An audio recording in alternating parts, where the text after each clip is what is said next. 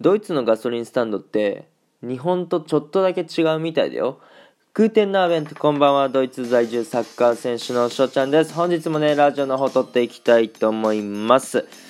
ね冒頭で言わせてもらった通りドイツのガソリンスタンドってね日本とちょっとだけ違うんですよってね。流れとか仕組みとかがね、えー、違うんですよっていうちょっとだけ違うんですよっていうことをね今回紹介していけたらなと思います。早速ね入っていきたいと思います。いうことで、まあ、ドイツのですねガソリンスタンドはあほとんどがセルフサービスですね、まあ、日本も結構セルフサービスのね、えお店が多くなってきたのかなとは思いますけどもそれよりもっと多いですね。えー、なんか探すとセルフじゃないところもあるらしいんですけど僕が1年半ぐらいドイツにいて、えー、セルフサービスしかなかったですね僕がまあその車持ってないからガソリンスタンドに行く回数は少ないですけどもまあ、友達とかチームメートにね乗せてもらってて、えー、もう100発100中セルフサービスなんで今あるらしいんですけど見たことないですね、えー、従業員さんがやってくれるみたいなところは。はい。っていうことでございます。でまあ普通にね自分で、えー、入れますから、まあ、ガソリンスタンド入ってね空いてるとこ見つけてで空いてるとこなかったらまああの待ってるっていうことになってくるんですけどもまあ空いてるとこでね、えー、もちろん休校とか開けてでガソリンを入れるんですけどもドイツですね、まあ、なんか種類がたくさんあるんですよ。なんかガソリンのね。うん。だからまあ日本で言ったら軽油レギュラー廃屋みたいな3つぐらいしかないんですけどドイツはなんかねほんと6つとか7つ8つぐらいあるんで、まあ、どれを入れたらいいか正直翔ちゃん分かんないんですよ。だから、まあ、車をね買う時に絶対、そのディーラーさんに聞いてください。もう分かんないからね。だから何のガソリンを入れれば今絶対説明があるんで、まあ、それをしっかり覚えてやっていただけるといいかなって思います。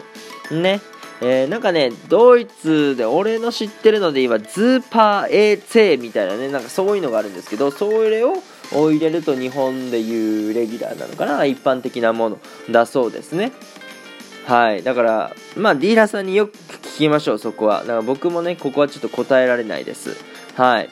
で、えー、価格なんですけども、リッターどうですかね、150から250ぐらいの間やと思うんですけども、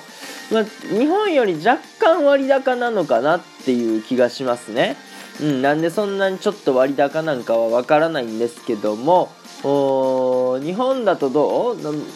そんなに高く130とか40だったり150わかんないけど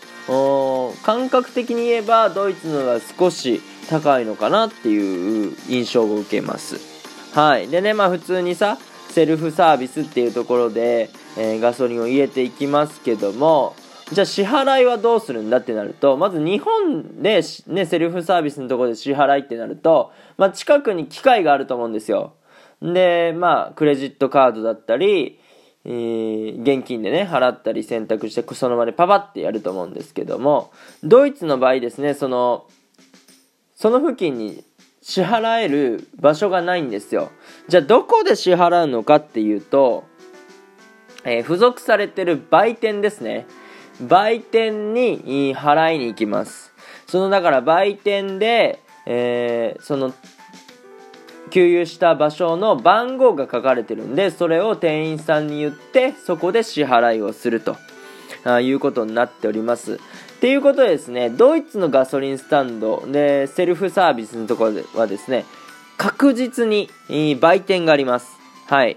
っていうことで、日本じゃない、ドイツってコンビニが基本的にないんですけど、まあちっちゃいキオスクみたいなのはあるんですけども、コンビニの役割っていうのをガソリンスタンドの売店が担ってます。だから、あコンビニじゃない、あのガソリンスタンドの売店っていうのは、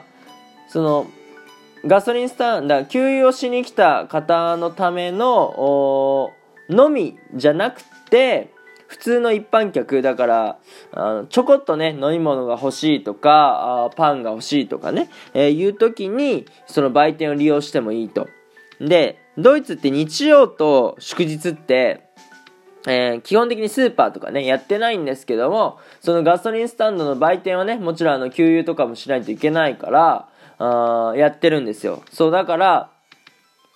もしね、その、どうしても食べ物、飲み物が欲しいっていう時は、あガソリンスタンドの売店に行くとやってるよっていう、そういうことになります。ね。えー、だから支払いはその売店でやるんですけども、さっきちらっと言ったようにね、なんか飲み物とか、あもう売ってたりして、あとパンとか、まあコンビニですから、言うたら。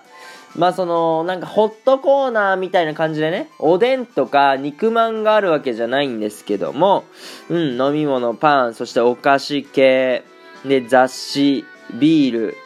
ル、で、あとは、携帯の SIM とか、うん、なんか、任天堂とかプレステの、おーコード？だからそれを買うとコードをね入力して、まあ、課金できるようにするみたいなね、えー、そういうやつがあったりします。まあほぼほぼ日本のコンビニと変わらないのかなっていう形になりますね。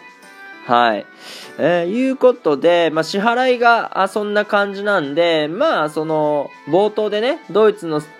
ガソリンスタンドって日本とちょっと違うみたいだよって言わせてもらったんですけども、まあ、違いといえばここになりますね。そう、だから支払いの部分が、だから売店に行かないといけないんで、ガソリンスタンドにどこ行ってもドイツのガソリンスタンドには売店があると。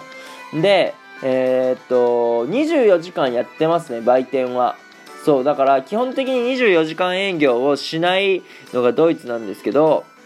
まあそう、閉まっちゃうガソリンスタンドもあるんですけど、空いてるのも、空いてるガソリンスタンドもあるんで、そう、空いてるガソリンスタンドは24時間営業ですね。まあ、全部が24時間営業じゃないですよ。ガソリンスタンドのね。えー、と、うん、ガソリンスタンドの店舗が。なんですけど、まあ、あごく、まあ、一部ですか？一部は24時間やってますね。はい。ということで、ガソリンの給油も24時間できるっていうことなんですけども、はい。っていうことになっております。ね、えー、もちろん、その空気圧をね、入れたりとか、あ洗車もできたりします。そこら辺はね、え日本のガソリンスタンドと一緒なのかなというところになってきます。はい。以上がですね、まあ、ガソリン、ドイツのガソリンスタンドでの流れになりますね。まあ、日本と違うとこといえばですね、まあ、ほとんどがセルフサービスなところ。それで、まあ、支払いの部分ですね。日本はあ、まあ、セルフだったとしてもその給油したところの近くにね大体支払いの場所があると思うんですけどもドイツだったら売店。でしかも友人ですから人が必ずいますね。だからそこに、えー、払いに行くという形になっております。どうですか？皆さんあの想像したものと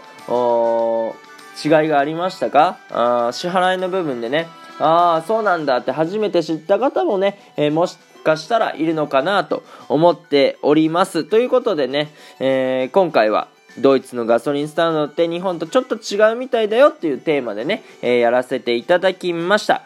今回のね、えー、テーマがいいなって思ったらフォロー、リアクション、ギフトの方よろしくお願いします。お便りの方ね、ご質問、ご感想等お待ちしておりますので、どしどしご応募ください。